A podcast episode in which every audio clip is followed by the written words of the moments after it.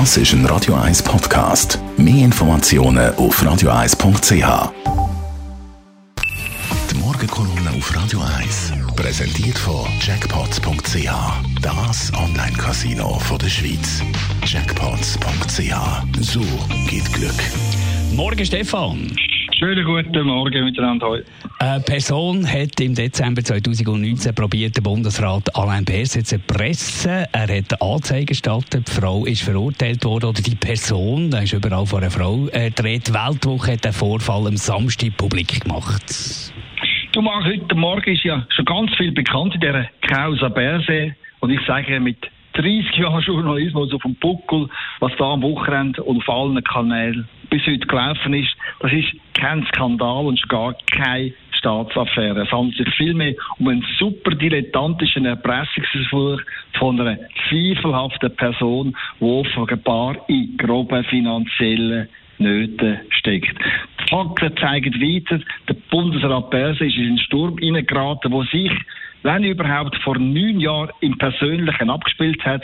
Es geht also um etwas Privates, wo die Öffentlichkeit effektiv gar nicht angeht. Ich gebe also eine Warnung, und zwar nicht, weil ich ein Fan von Berse wäre, überhaupt nicht. Ich bin in vielen politischen Fragen ganz anderer Meinung als der SP-Mann. Aber statt über den Skandal, wo kennen ist, weiter zu spekulieren, muss man kurz noch über die Medien reden, und zwar über die Weltduch und den Autor Christoph Mörgeli. Denn die Story, wo der angebliche Skandal losgetreten hat, ist ein perfides, ja hinterhältiges Schmierenstück. Die Story die strotzt von Behauptungen und Unterstellungen. Da ist die Rede von Vertuschung oder von der beschädigten Integrität von Berse.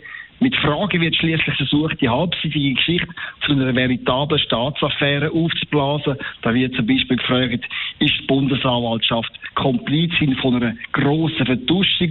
Und dann fragt der Mörgeli wie ein Unschuldsengel, ob jemand auch noch Geld geflossen sei. Da wird also Korruption ins Spiel gebracht, obwohl der Berse eine Zahlung stets um von Anfang an dementiert hat. Und der hinterhältige Art versucht, auf die hinterhältige Art versucht der SVP-Mann Mörgli Zweifel zu säen und Behörden zu desavouieren und das Bild von einer Bananenrepublik zu zeichnen.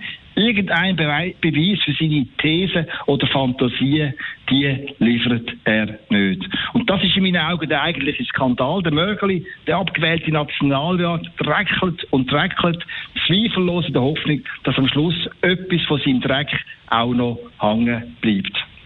Danke vielmals. Stefan Barmettler, Chefredakteur von der Handelszeitung. Seine Kolumne gibt es zum Nachlesen auf radio1.ch. Die Morgenkolumne auf Radio 1.